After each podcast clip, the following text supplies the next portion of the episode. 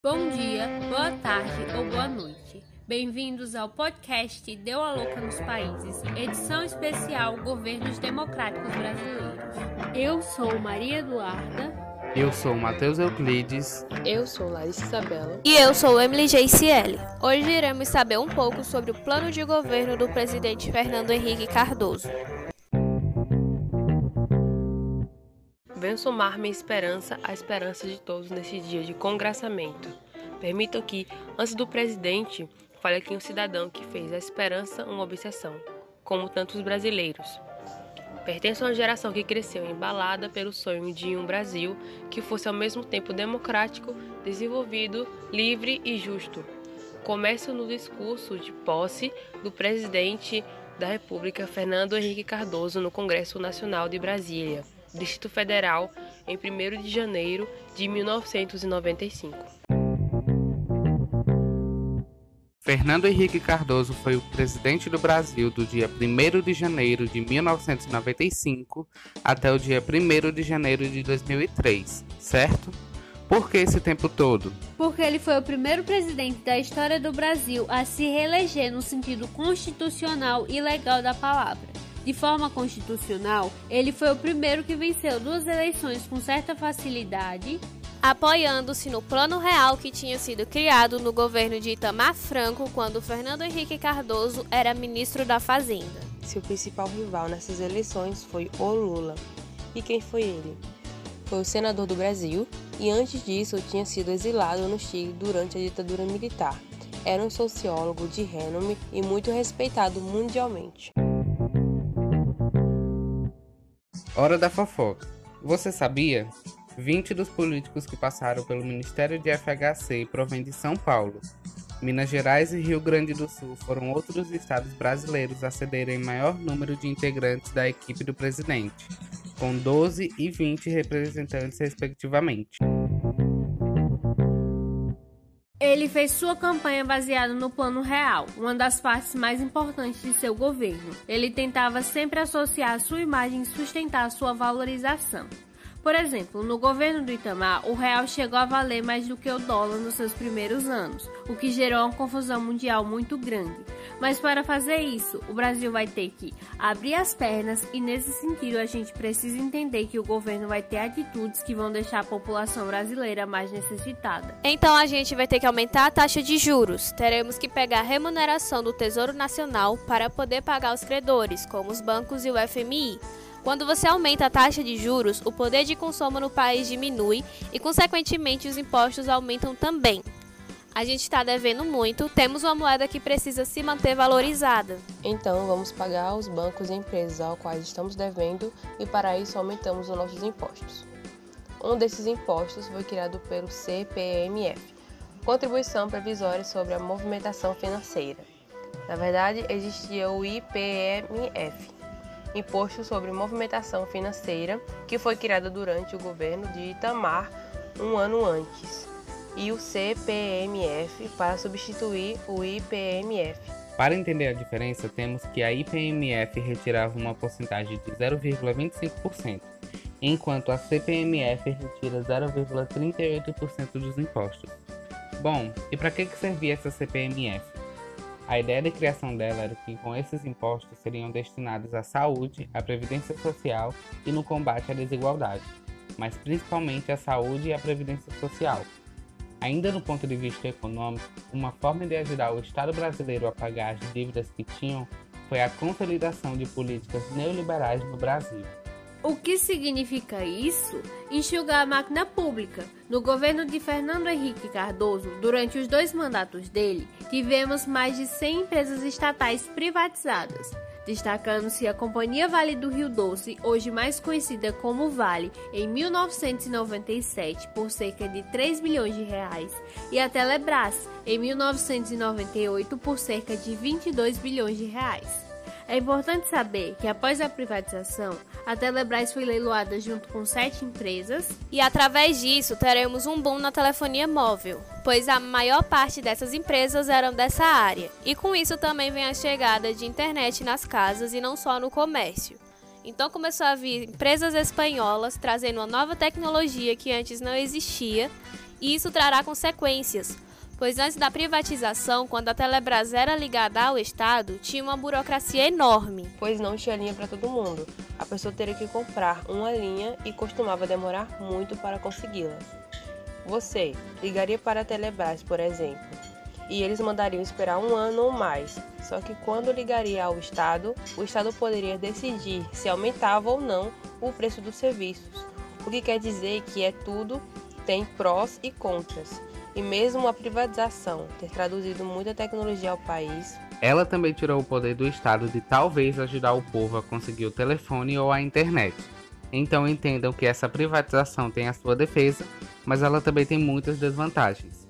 Para piorar tudo, também devemos entender que essas privatizações foram feitas através do Conselho Nacional de Desestatização, que é um órgão que pertence até hoje ao BNDES, o Banco Nacional de Desenvolvimento, que propunha decidir essas privatizações no Brasil.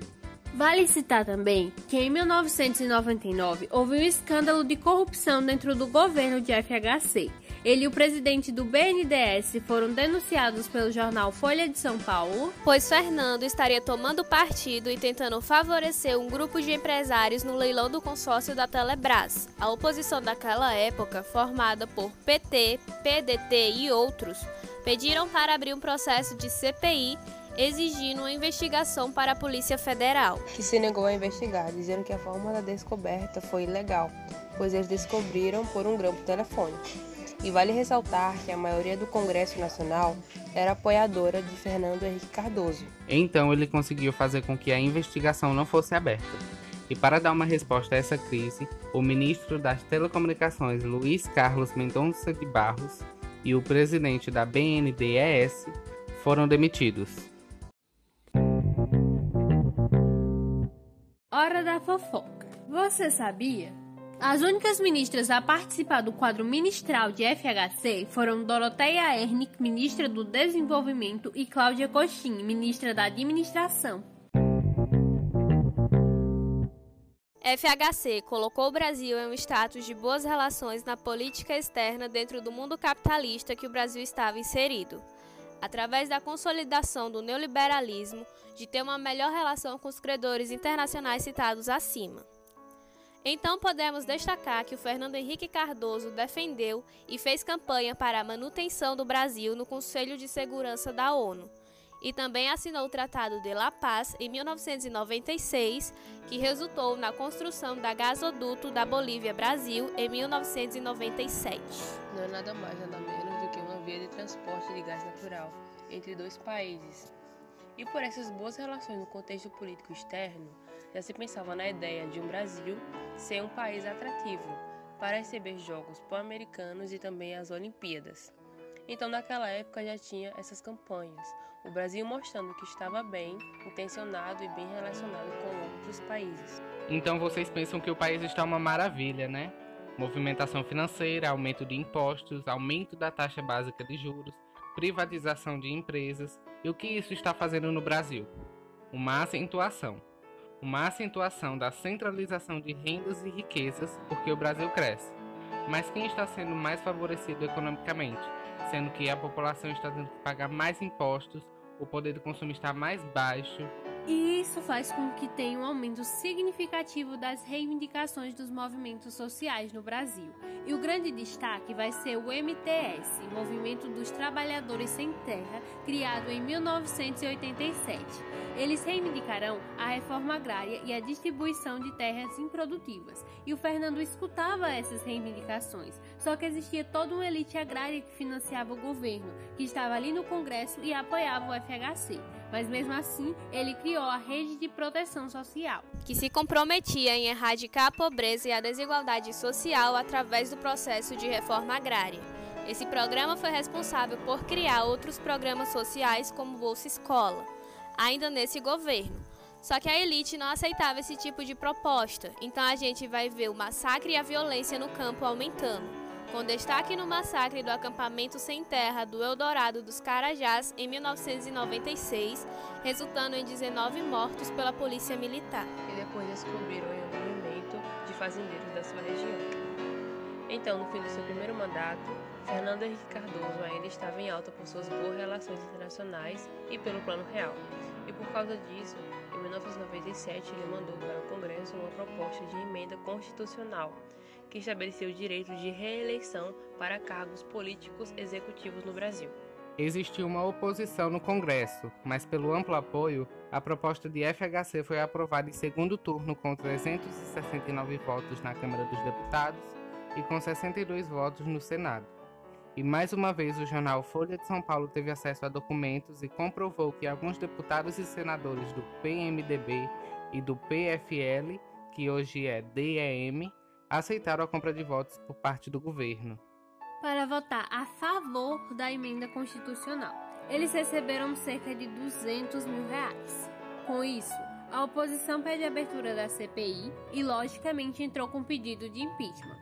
Como dito anteriormente, o FHC tinha a maioria do Congresso ao seu favor e, por isso, a CPI não foi aberta, a emenda constitucional foi aceita e Fernando Henrique Cardoso foi reeleito em 1998 pela primeira vez na história do Brasil. Vamos fazer da solidariedade o fermento da nossa cidadania em busca da igualdade, e a nossa esperança de ver um Brasil livre, próspero e justo há de pulsar cada vez mais forte no peito de cada brasileiro como uma grande certeza. Ao encerrar esse discurso, quero deixar uma palavra comovida de agradecimento ao povo do meu país que, generoso e determinado, elegeu-me já no primeiro turno.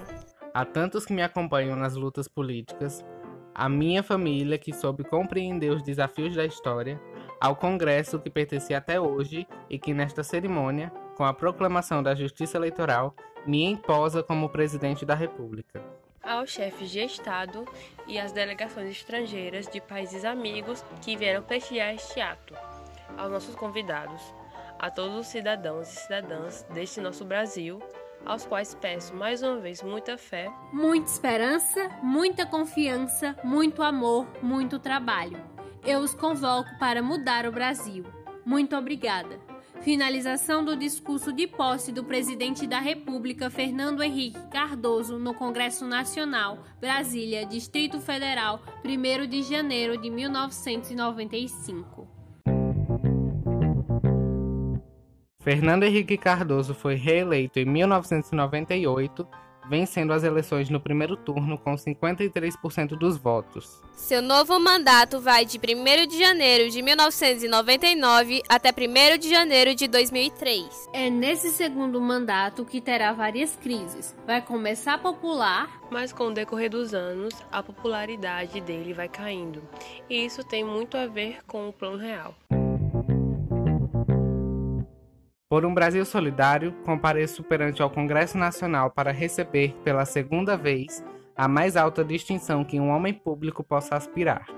Agradeço aos milhões de brasileiras e brasileiros, aos jovens e aos idosos, aos que moram nas cidades, assim como nos campos, que com o voto sufragaram as ideias que temos defendido e as mudanças que estamos empreendendo. Sei da responsabilidade que assumo ao concederem ao presidente da República a possibilidade de um novo mandato, o Congresso primeiro, o povo brasileiro depois, credenciaram-se para exigir de mim mais do que qualquer outro presidente antes. Empenharei toda a minha capacidade e dedicação para corresponder à expectativa da nação brasileira.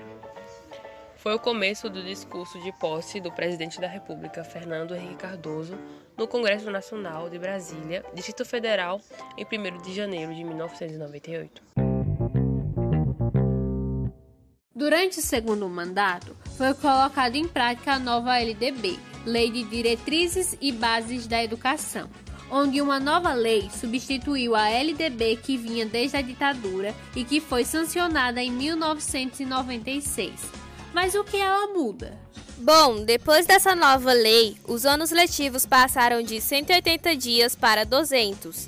Também passa a ser obrigatório a formação superior para professores, principalmente do ensino infantil. Porque antes disso, a maioria deles não tinham curso superior ou especialização. Eles só precisavam fazer o magistério, que não era o curso superior. Então, depois dessa lei, passa a ser obrigatório o curso de pedagogia e não só o magistério. Teve também a remuneração para professores em atividades fora da sala de aula, como a preparação de aula ou correção de provas em casa, e a obrigação era direcionar 18% do PIB para a educação. Hora da fofoca! Você sabia? Pedro Sampaio Malam, ministro da Fazenda, Francisco Correia Elford, ministro da Cultura, e Paulo Renato Souza, ministro da Educação, foram os únicos que acompanharam o presidente desde o começo de seu mandato. Na saúde, o ministro da época, José Serra, implantou uma campanha antitabagista muito rigorosa, proibindo totalmente propagandas de marcas de cigarro Outra coisa muito importante é que, através de programas relacionados à organização da saúde, foi implementado no governo de FHC uma campanha de combate à AIDS no Brasil que é referência até hoje. Naquele tempo, o governo comprava os medicamentos que depois começaram a ser fabricados no Brasil e distribuídos gratuitamente no SUS, fazendo com que o número de pessoas que manifestavam essa doença diminuísse. Hora da fofoca. Você sabia? As principais marcas positivas do governo FHC foram a continuidade do Plano Real, iniciado por Itamar Franco, que tinha o próprio Cardoso como ministro da Fazenda. No ramo da economia, ainda no primeiro mandato, em 1995, foi criado o PROER, Programa de Estímulo à Reestruturação ao Fortalecimento do Sistema Financeiro Nacional que previa ajuda financeira do governo para bancos à beira da falência. E isso ajudaria a evitar uma crise no Brasil. Porém, ele durou até 2001, quando a Lei de Responsabilidade Fiscal foi aprovada, que seria uma lei que impunha limites de gastos públicos à União, Estados, Distrito Federal e municípios impedir que um político fizesse obras públicas ao final do seu mandato e excessos de gastos em um determinado estado, além de exigir transparência na prestação de contas. Como uma forma de enxugar a máquina pública foi lançado o PDV, Programa de Demissão Voluntária. Tivemos e ainda temos muitos programas assim, mas o FHC foi um pouco traumático para as pessoas. O que acontecia? Existiam alguns cargos de serviços públicos que você era concursado e o governo te incentivava a se demitir voluntariamente, já que ele não podia fazer isso, e te oferecia uma quantia de indenização e facilidades de créditos e cursos para abrir seu próprio investimento. Muita gente entrou nesse programa, recebeu a indenização, mas não teve essa ajuda prometida. Isso foi mais intenso com os funcionários do Banco do Brasil. O governo de Fernando Henrique Cardoso viveu uma grave crise econômica a crise do Plano Real. Com a moeda próxima ao dólar e o processo de privatizações, as exportações diminuíram, porque o mercado entendia que se a moeda está com valor alto, você não precisa exportar tanto. A sua vida está boa. Só que não era isso que estava acontecendo. Para entender melhor, vamos para o exterior.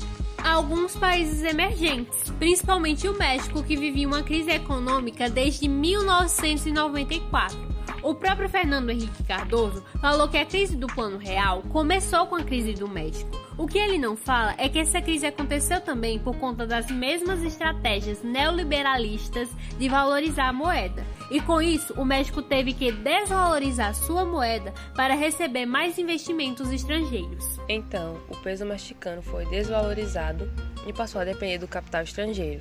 A crise econômica nos países emergentes fazia com que as moedas desvalorizassem e dependessem do capital estrangeiro. E como o Brasil mantinha uma taxa cambial ainda valorizada, se viu em uma situação em que os investimentos internacionais estavam reduzindo. Assim, o governo FHC teve que iniciar uma nova política monetária. Desvalorizando o real, um novo acordo foi feito com o FMI, que garantia uns três empréstimos que inclusive o último foi depois de Fernando perder a eleição para Lula, e ocorreu um aumento na dívida do Brasil, intensificando a crise. No ano de 2001, ocorreu uma crise no setor energético, um apagão mesmo, por dois motivos: a falta de investimento no setor e a ausência de chuva, que deixava o nível de água baixo nos reservatórios. Então, o governo teve de adotar medidas de racionar em 20% o consumo em todo o país, exceto na região sul, que vivia um período de cheia nas represas devido à chuva. Assim eram feitos acordos do governo com as companhias fornecedoras que estabelecia um limite de consumo e era aplicado punições entre as residências que excedessem esse limite a cada mês. Em alguns estados era juros na cobrança e outros era o corte da energia por alguns dias. Hora da fofoca. Você sabia? O presidente Fernando Henrique Cardoso fez ao todo 82 viagens internacionais ao longo de seu governo. 324 horas desse período foram cobertas pelo vice-presidente Marco Maciel. O restante dividiu-se entre os ex-presidentes da Câmara, Aécio Neves, Luiz Eduardo Magalhães, Michel Temer e o ex-presidente do Senado, Antônio Carlos Magalhães. Ao fim do seu mandato, em 1 de janeiro de 2003, por causa da crise dos apagões, da desvalorização da moeda, entre outros.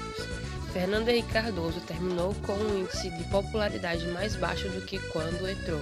Para ter uma ideia, no fim de seu primeiro mandato ele tinha 40% da popularidade e no fim do segundo ele tinha apenas 26%. E então ocorreu a transição do governo de Fernando Henrique Cardoso para o de Luiz Inácio Lula da Silva. Pertenço a uma geração que desde cedo sonhou com uma reforma social do nosso país, ansiava por participar dela. Foi ativa na universidade, quanto nas salas de aula como nas ruas. Lutou contra o arbítrio. Com a redemocratização, viu renascerem as esperanças de mudar o país. Com a estabilidade da economia, percebeu que recuperamos os instrumentos para edificar um Brasil melhor. A vontade nunca faltou. Ela continua firme. O Brasil espera com impaciência por uma nação mais justa. Esta é a esperança que leio nos olhos de milhares de brasileiras e brasileiros que encontro em minhas viagens pelo país. Estas são as vozes que ouço nas ruas. Esta foi a missão que recebi das urnas. Foi essa mensagem enviada por um dos amigos mais queridos, Sérgio Mota, companheiro de uma vida de lutas. Abre aspas. Não se apequene, cumpra seu destino histórico, coordene as transformações do país. Assim farei. Muito obrigado. Finalização do discurso de posse do presidente da República, Fernando Henrique Cardoso, no Congresso Nacional Brasília, Distrito Federal, 1 de janeiro de 1999. E esse foi o podcast Deu a Louca nos Países. Edição especial Governos Democráticos Brasileiros. Obrigada por ouvirem até aqui. Foi um prazer apresentar para vocês.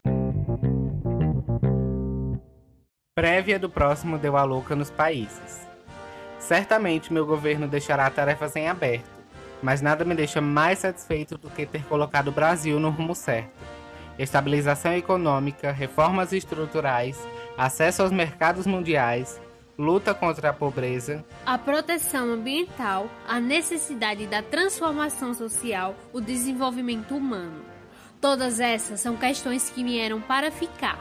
Há muitos anos, Luiz Inácio Lula da Silva e eu estivemos juntos em episódios inesquecíveis de nossa luta pela defesa da democracia, pelos direitos dos trabalhadores brasileiros e pelas aspirações de todo o nosso povo. Sob sua nova liderança, aposto, o Brasil continuará a avançar e novos ganhos sociais virão. Tenho confiança em que assim será. Muito obrigada pela atenção. Foi a finalização do discurso Fernando Henrique Cardoso ao receber o PNUD, o Prêmio Marbude, por contribuição destacada ao desenvolvimento humano em Nova York, 9 de dezembro de 2002.